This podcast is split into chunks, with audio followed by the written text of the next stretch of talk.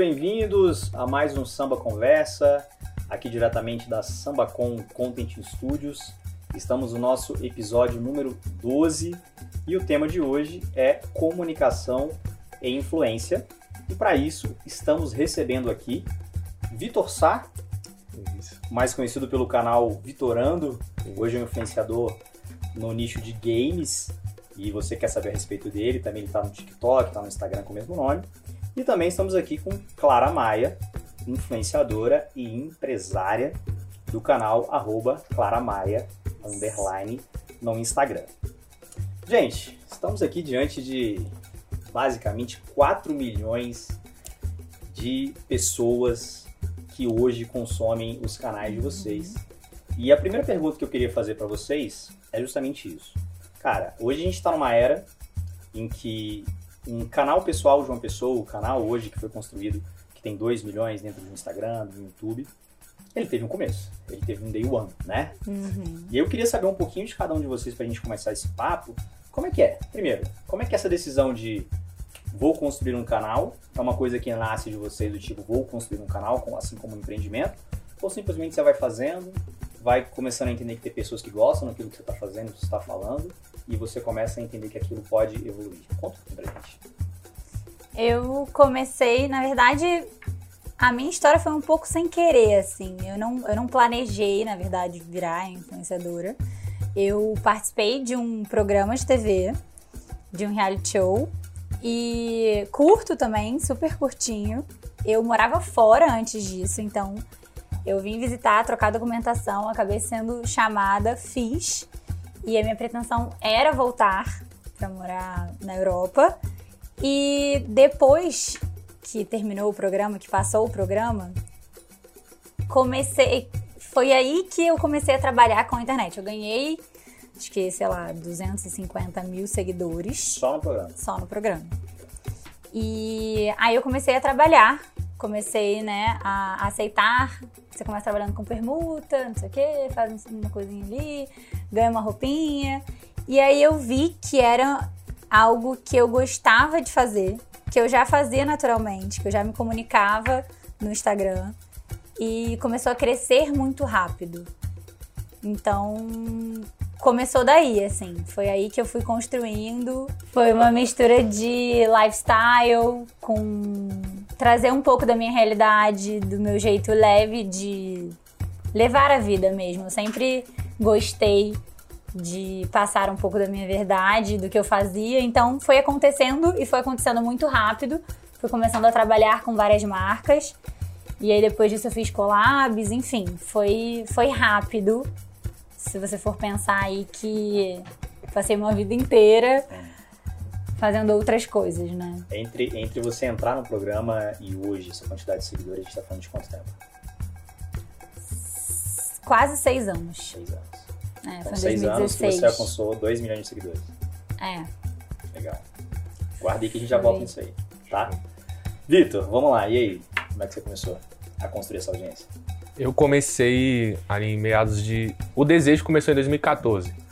Tava naquela época de escola e, tipo, tava todo mundo escolhendo uma faculdade.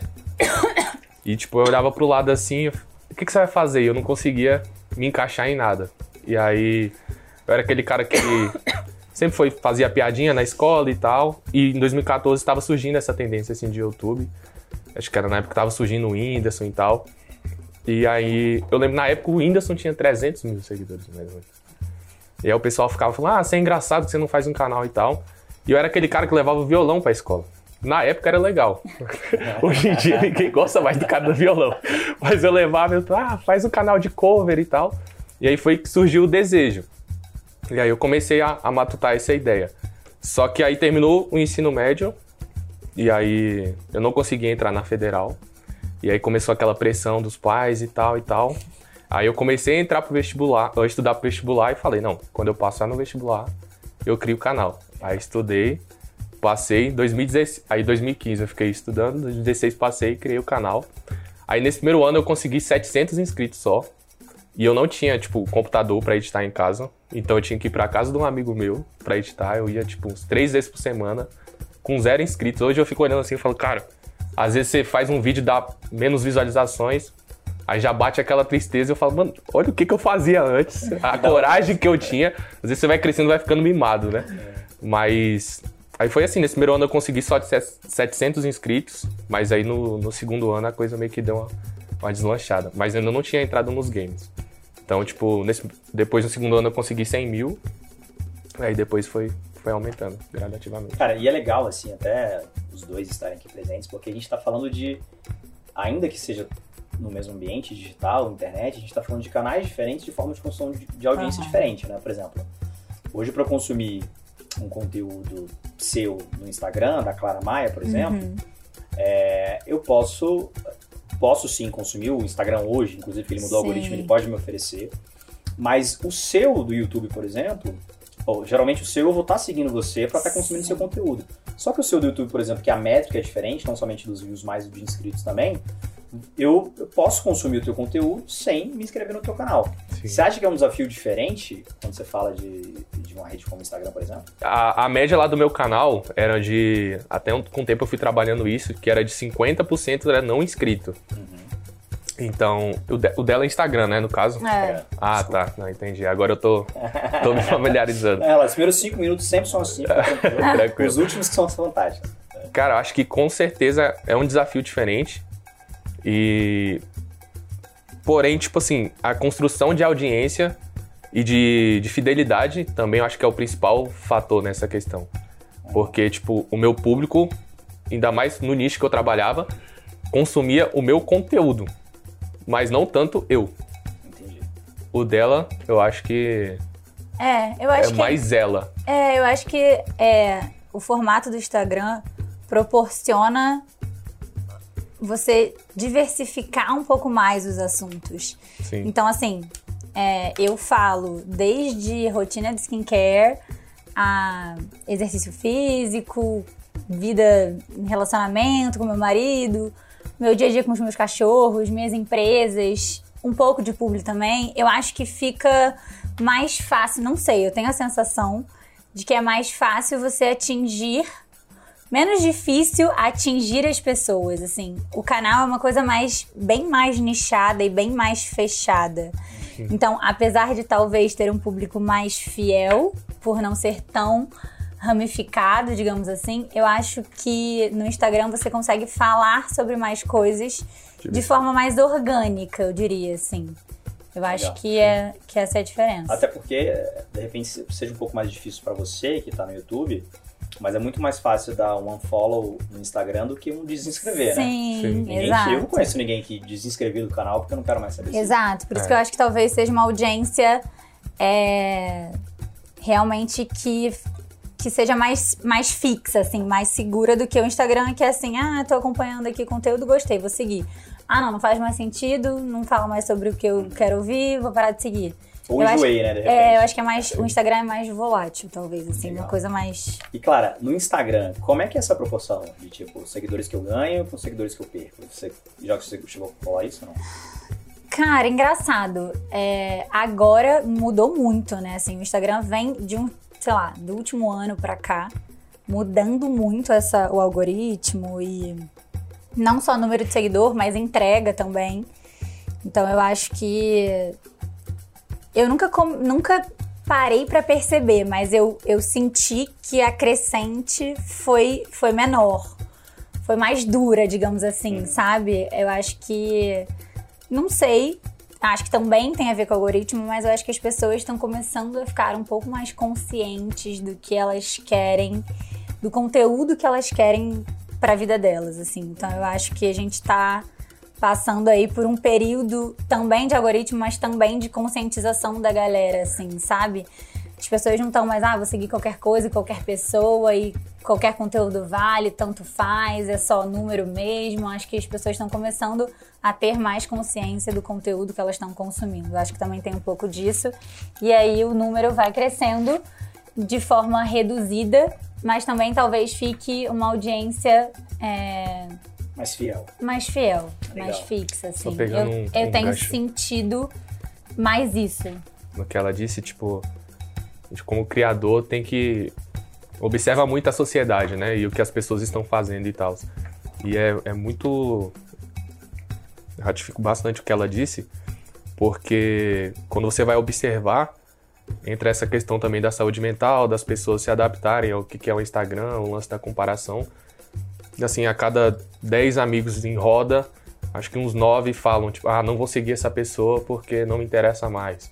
Então tem muita essa preocupação da galera tá cuidando da, da saúde.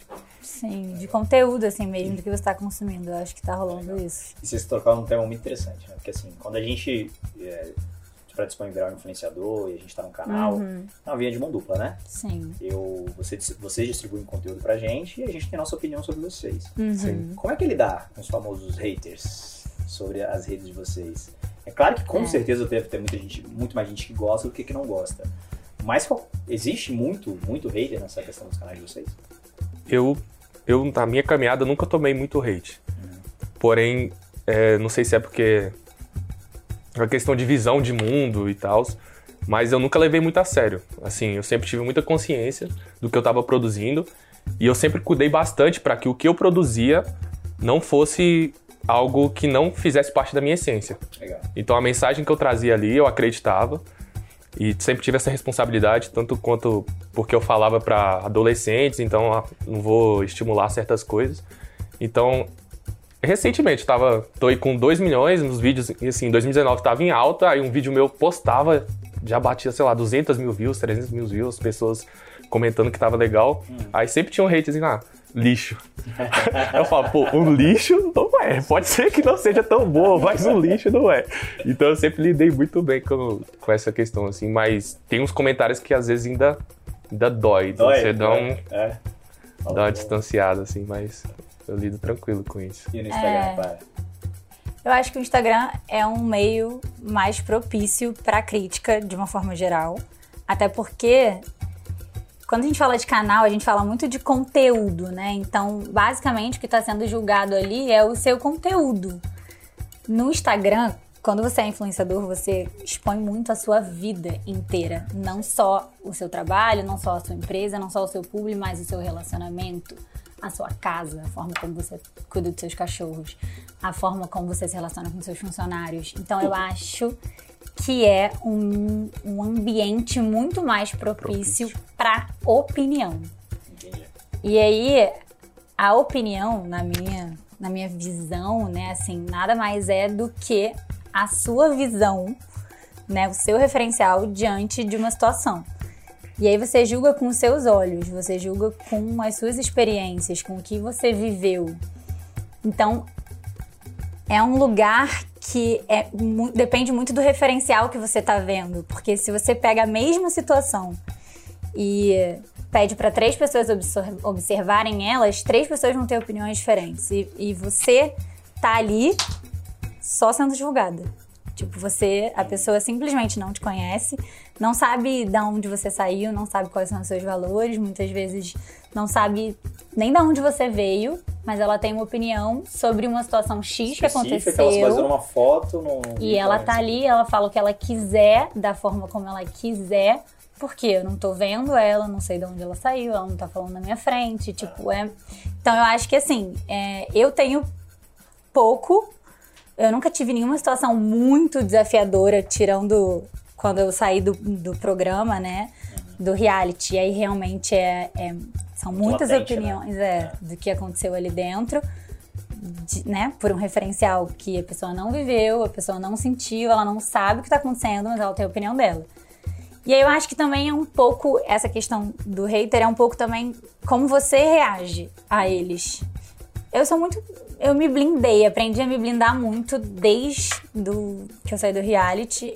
E ao longo desses seis anos, eu fui me blindando cada vez mais, entendendo que cada vez mais a opinião do outro é um reflexo da vivência dela, da experiência dela. Às vezes ela teve uma péssima experiência diante dessa situação. Ou tá num mau momento. E aí ela coloca aquela frustração ali, aquela raiva, aquele sentimento nada a ver, que às vezes está super feliz. O que eu acho mais doido nisso, porque a opção deles em seguir você é deles, né? Sim. Uma vez eu vi o Thiaguinho falando, o Thiaguinho que é músico, falou um negócio sensacional. Ele falou, cara, às vezes eu tô num show, aí chega um cara, chega bem perto do palco, chega no palco, me dá dedo, Eu e vai amo. embora. Aí eu, aí eu fico me perguntando, velho, passa por que, que ele vai fazer? É. Se ele não gosta de mim, por que, que ele veio no show, né? Até mais seria mais ou menos. Exato. E o pior é que tem gente que não segue, mas ela entra ali Entendi. E ela fala: eu vou parar aqui, eu vou gastar a minha energia e os meus Só pra fazer uma minutos. crítica. Exato, que eu não conheço, que eu não sigo.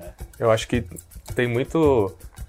Tem pessoas maldosas e tem gente, às vezes, que eu percebo que nem, nem é um hater seu, que não gosta de você, mas ele acha que, como você tá ali gravando, é meio que aquele lance do super-herói. Que você não é um humano, que você é um Sim. herói. Aí o cara comenta uma coisa assim, bem doloridinha. Só pra machucar. Aí, eu- aí eu não sei, eu olho assim, esse cara parece que não quer me machucar, mas ele não tem noção de que o comentário dele machuca.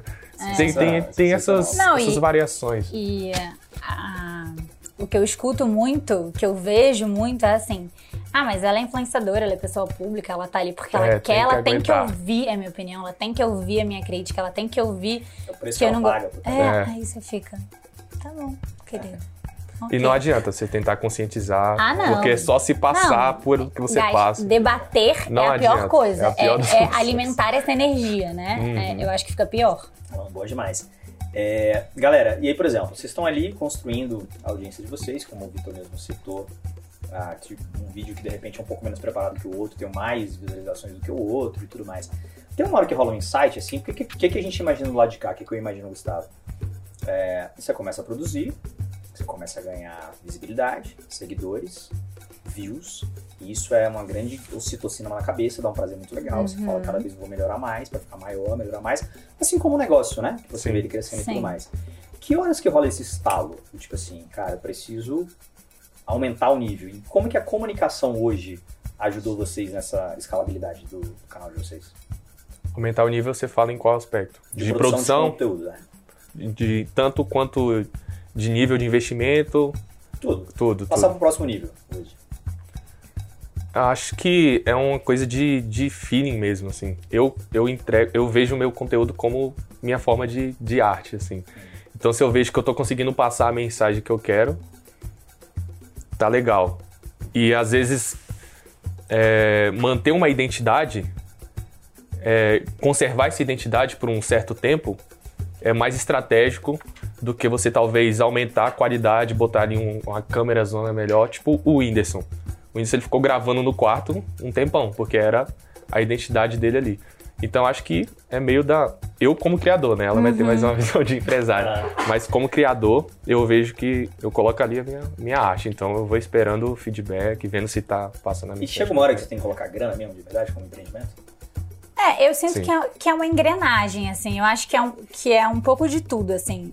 Eu fui investindo em mim, e, enfim, né? Na, nas, nos próprios publis, nas próprias gravações e no conteúdo. Tanto da energia que você coloca, quanto o espaço que você está gravando, melhorar a iluminação, melhorar o áudio.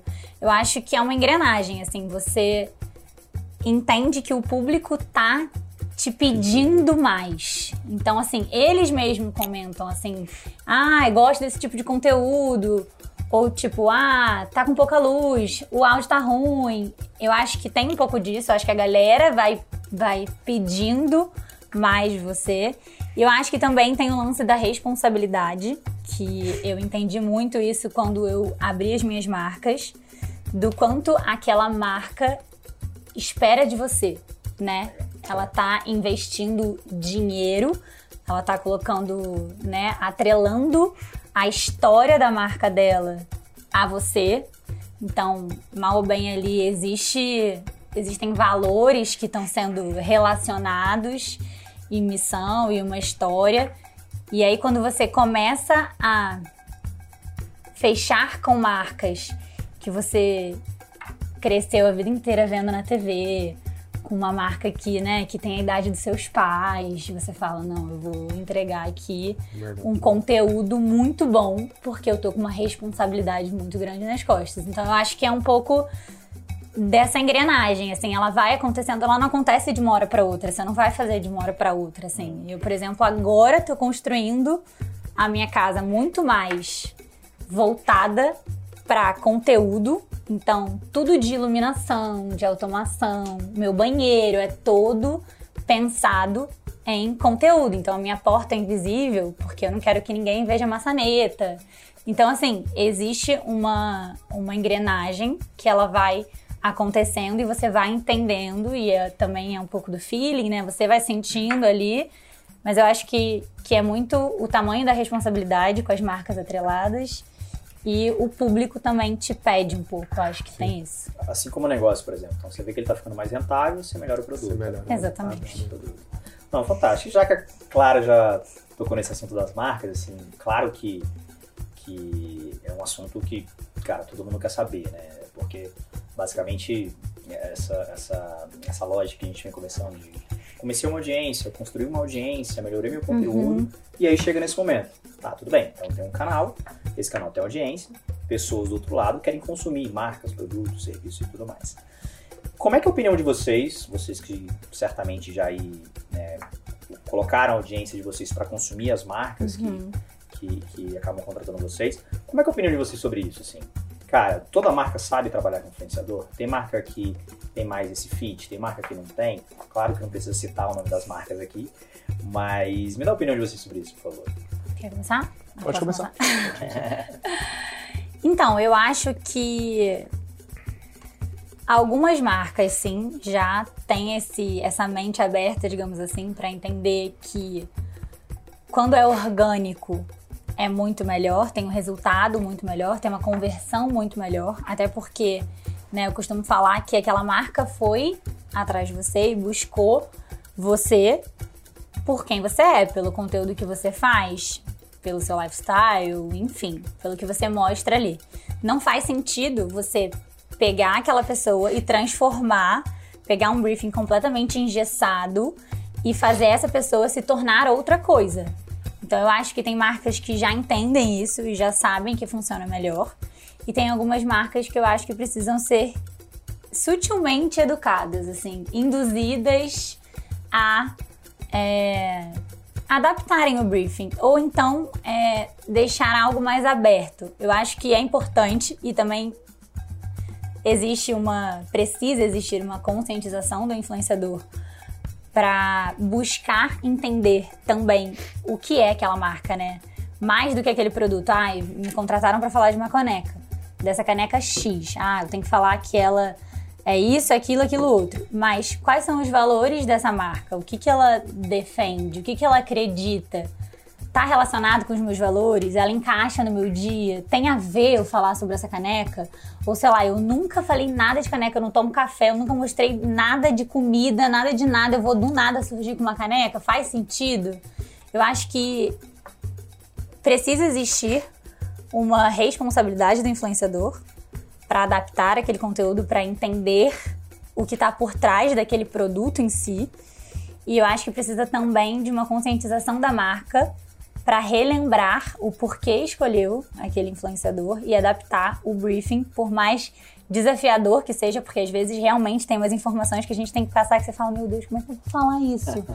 e assim, é importante para a marca, é um valor da marca, é algo que ela tá te contratando para falar também sobre aquilo e aí você precisa adaptar e entrar num consenso, conversar com a marca, olha, eu consigo falar, posso falar dessa forma, posso inserir desse jeito.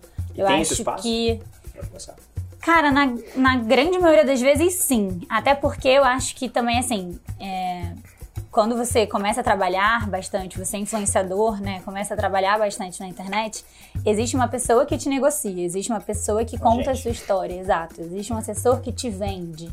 Então eu acho que alinhar sempre com o seu assessor antes de fechar qualquer tipo de trabalho, qual que é o briefing, qual que é o produto, o que, que vocês esperam, o que, que vocês querem, como é, dá para contextualizar, não dá. Eu acho que precisa existir esse ajuste antes de fechar o contrato e falar, não, vamos fazer ou não vamos fazer. Eu acho que precisa ter essa conversa antes para alinhar e ajustar os pontos antes de fechar exatamente para não ficar um negócio absolutamente solto, sem sentido, que assim, ah, eu fiz o que estava no briefing. Eu falei exatamente o que estava no briefing. Teve conversão? Não. Fez sentido pra, pra marca? Não. Fez sentido pro influenciador? Não. Ele fez um conteúdo que não tem nada a ver com dele. Então, para não ficar completamente desconexo, eu acho que precisa existir essa conversa. Legal. Resumindo, marca, não é só o número de seguidores, hein? Exato. Se liga nessa dica. E aí, Vitor? O que você acha? Então, acho que o principal ponto é, em relação às marcas, pra mim, sempre foi, porque eu passei de uma transição, né, do YouTube, do YouTube pro TikTok. Então no YouTube, é, as pessoas, as marcas buscam muito mais a respeito do meu canal, buscavam, eles já sabiam qual era a identidade do meu conteúdo. Então, eles só pediam coisas relacionadas àquilo. Então, eu nunca tive muita, muito impasse para produzir. Ali, uma hora ou outra, vinha um briefingzinho meio diferenciado, mas Falava sim ou não, né? é, sempre com a, com a solução criativa a gente conseguia trabalhar alguma coisa. Então, sempre as marcas que chegaram, assim, eu sempre consegui fechar uns 90%. Legal. No e era um TikTok. conteúdo direcionado, né? Assim, Era, era. também. Era é- muito é- nichado. É, Game- bem mais nichado. E a Game tem marcas específicas, né? É, É a aplicativo. marca da cadeira, o Doritos, que tá comendo enquanto você tá jogando, é Isso. a tela e tudo mais. é o aplica... Em base é aplicativo. Falei Doritos por dia? Doritos? Já, já em Nossa, eu tô falando um monte de, marketing, de viu? marca aqui. Fala, pode. É, quem- quem manda é você. É você. Verdade. É verdade. Ei, Doritos. Mas em relação ao YouTube, sempre foi, ainda mais como meu nicho era bem definido, então sempre foi mais aplicativo e plataforma de stream. Aham. E o, o gancho que eu pego dela é isso, que também o, o lance da plataforma de stream às vezes chegava uma depois de dois, três meses. Aí eu falo, pô, como é que eu vou indicar o cara essa plataforma aqui? Depois de dois meses eu já enjoei dessa que era boa? Não- Não tem condições.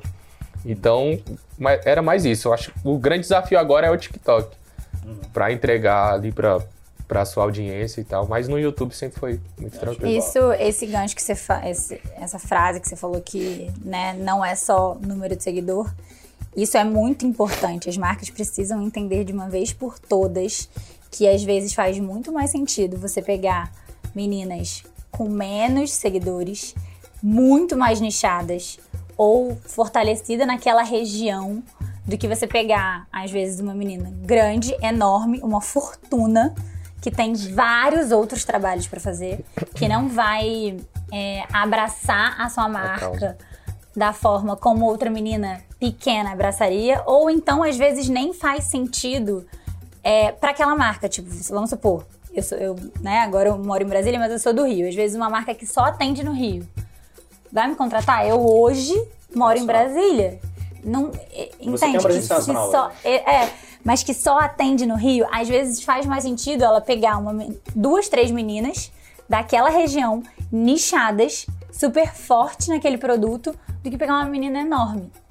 É assim, é óbvio, tudo é uma balança e a gente precisa entender qual é o né? objetivo dessa marca, porque a gente também no Instagram existe a conversão em si, mas existe óbvio, né? Assim, você estar atrelado a uma menina que tem a imagem forte nacionalmente, que faz coisas para marcas né, de fora do país. Eu acho que, que existem objetivos e objetivos, mas tudo precisa ser levado em consideração. Eu acho que nada é uma, uma regrinha, assim, nada é en- encaixado. Tipo, nada é muito fixo. Isso. Eu acho, é, nada é engessado. As pessoas precisam, as marcas precisam entender qual é o objetivo delas e buscar isso de forma mais assertiva. Não, fenomenal.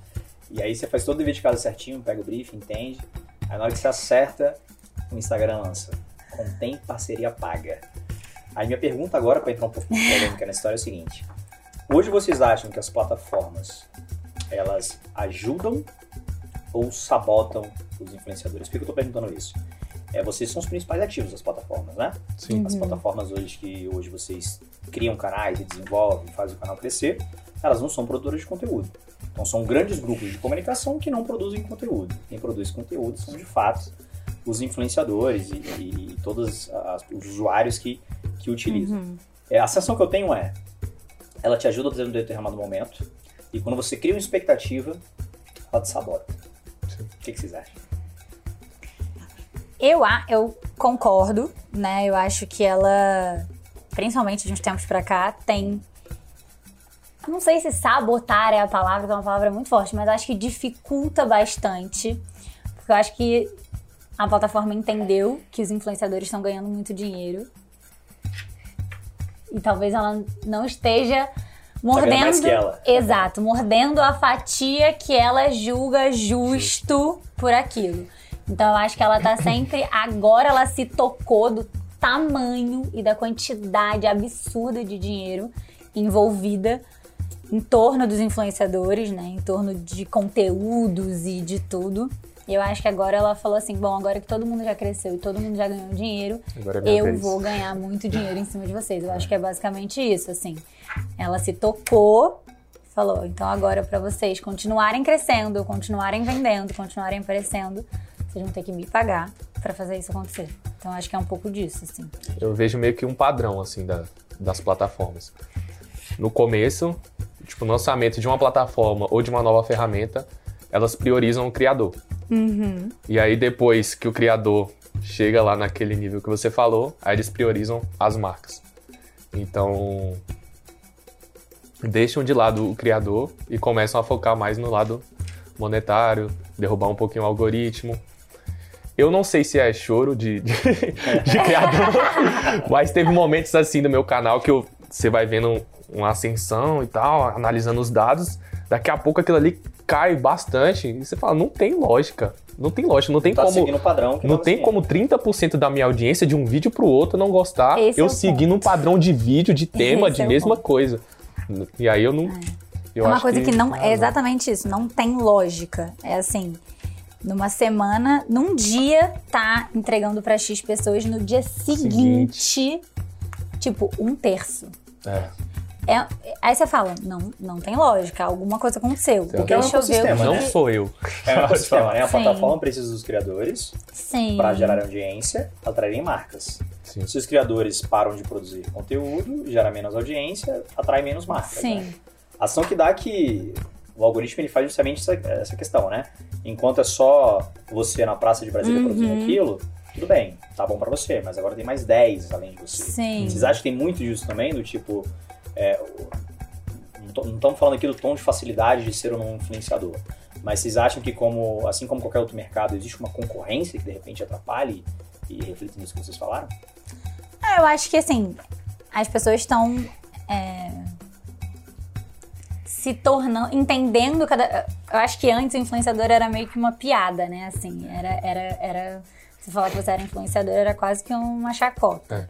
Você tinha vergonha dos seus amigos, seus amigos te zoavam. Era uma coisa assim que você Nem era influenciadora, era blogueira. é, né? você blogueira, tentava né? meio que esconder, assim, você mesmo se zoava. Você falava, caraca, vou, não vou, largo meu emprego, não largo, faço isso, não faço.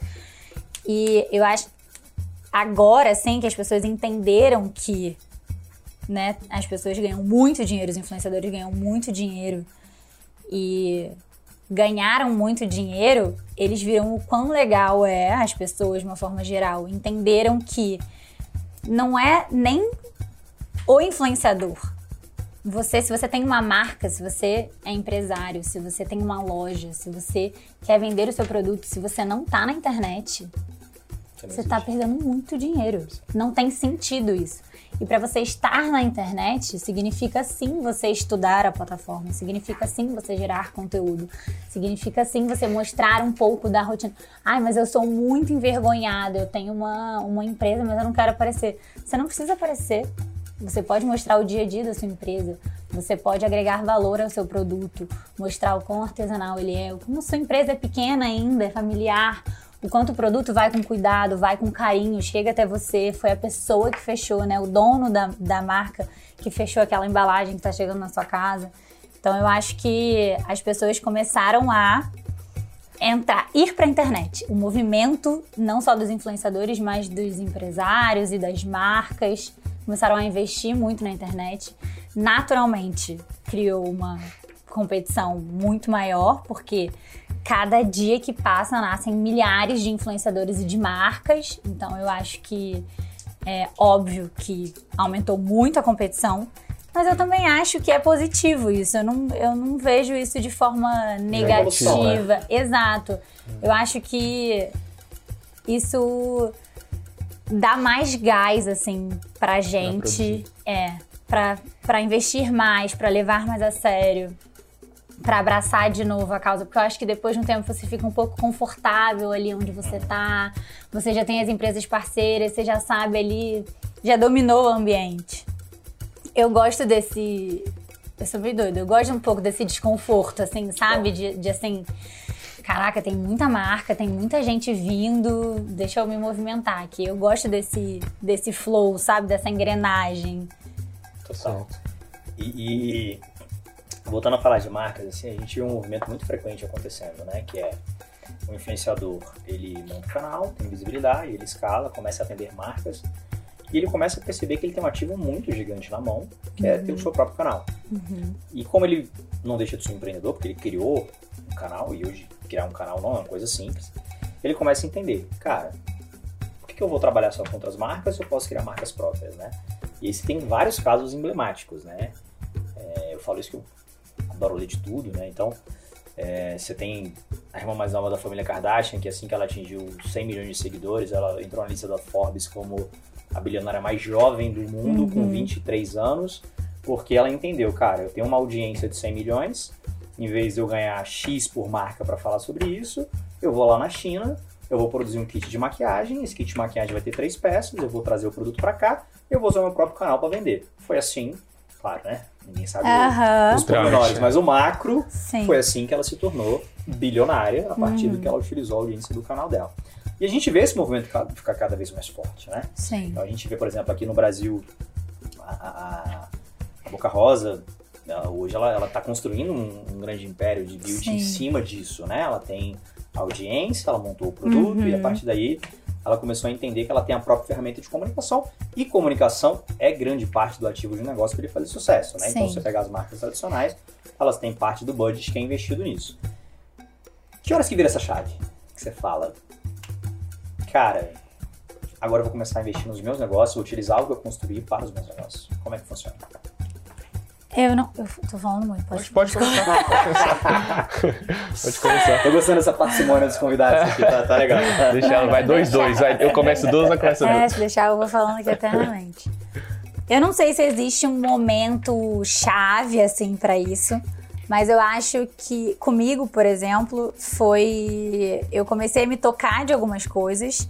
Inclusive, é, me incomodava um pouco esses briefings engessados e essas, essas, esses formatos muito, sabe, ah, não pode isso, não pode aquilo, não pode aquilo outro. Então, é, eu vi que eu tinha um público muito fiel e que era nichado, assim, era. Eu sempre falei muito de lifestyle, de treino, sempre tive uma vida muito diurna, então eu tava sempre ou de roupa de treino ou de biquíni, eram roupas assim, uniformes meus. É, eu fiz também, tive a oportunidade de fazer collabs enquanto eu era só influenciadora. Isso me trouxe um pouco de noção do quão forte pode ser um influenciador dentro de uma marca, né? O quão importante é em conversão, em venda, em visibilidade. E aí eu comecei a sentir que era algo que poderia ser muito vantajoso ter a própria empresa, é, criar o seu próprio mundo, mexer. Quando você é dono da empresa, você, você vê que os processos, você ajusta uma, coisa, ajusta uma coisinha aqui, ajusta uma coisinha ali, você é, as coisas fluem muito mais rápido, assim, do que quando você é um funcionário e você fala com o seu chefe, olha, eu tive uma ideia.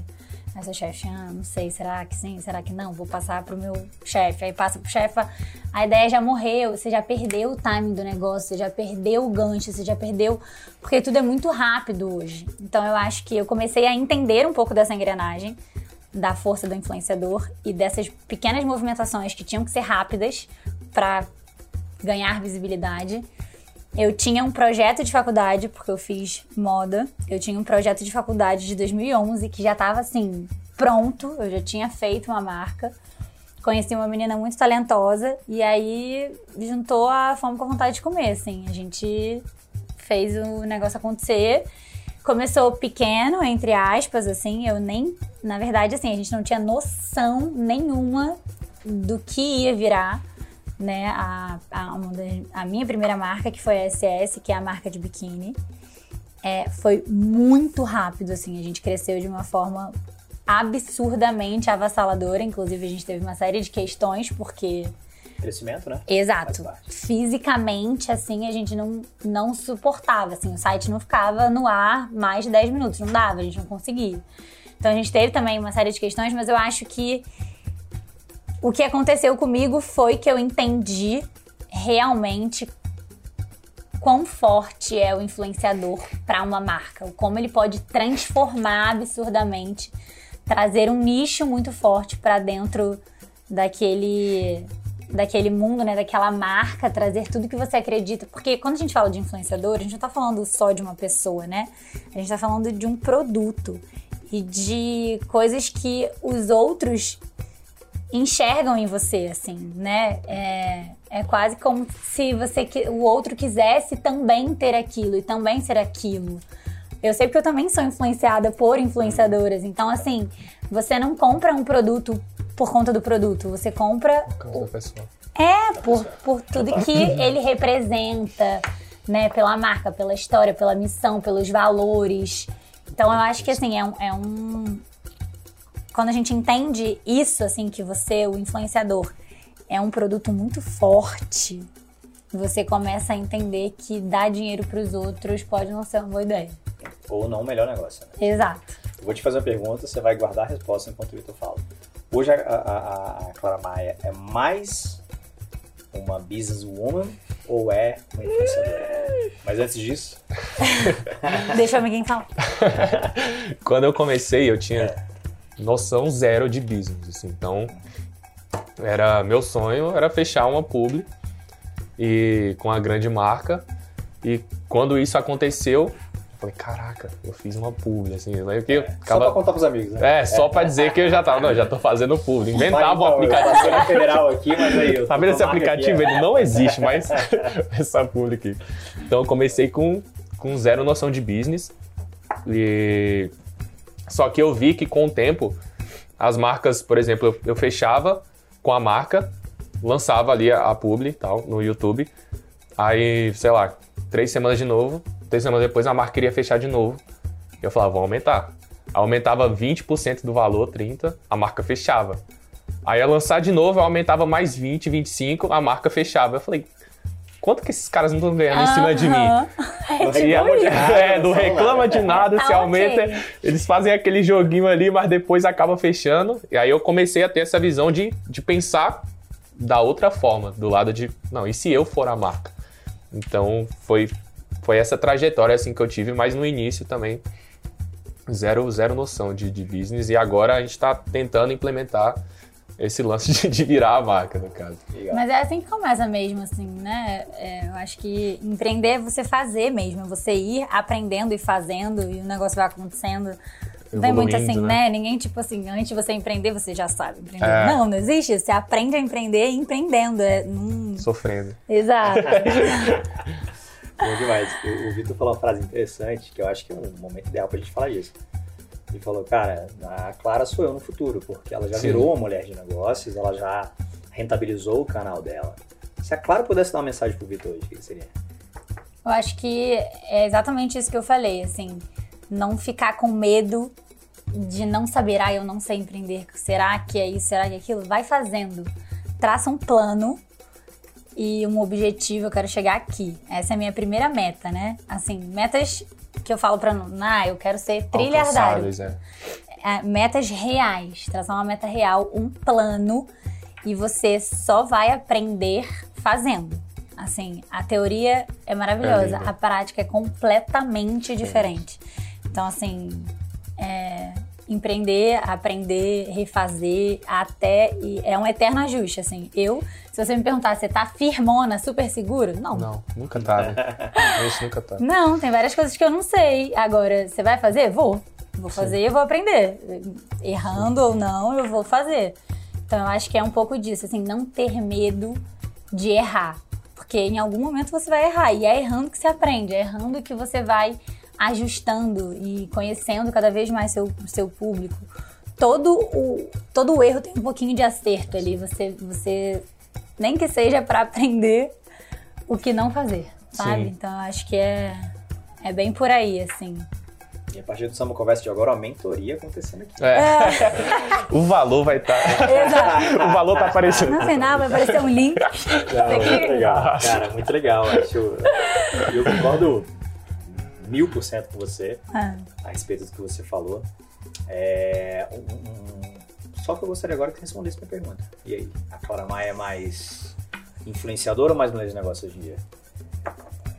Então, eu acho que para você entender o seu valor como influenciadora, você tem que ser um pouco de empresária, assim, entender que você é, é um produto, é um CNPJ, né? Eu hoje sou um CNPJ. Então, é, eu acho que para você se tornar uma grande influenciadora e ter noção dessa responsabilidade, você tem que ter uma veia ali empreendedora. Então, eu acho que é uma engrenagem, assim. Eu não nego as minhas origens, sou influenciadora, amo. Eu gosto de dividir o meu dia a dia e eu acho que é uma engrenagem. Então, eu jamais vou largar é, esse canal, esse meio de comunicação, porque eu acho que é ele que fortalece todos os meus outros canais, todos os meus outros meios de vida, né? Assim, as minhas marcas, o infoproduto.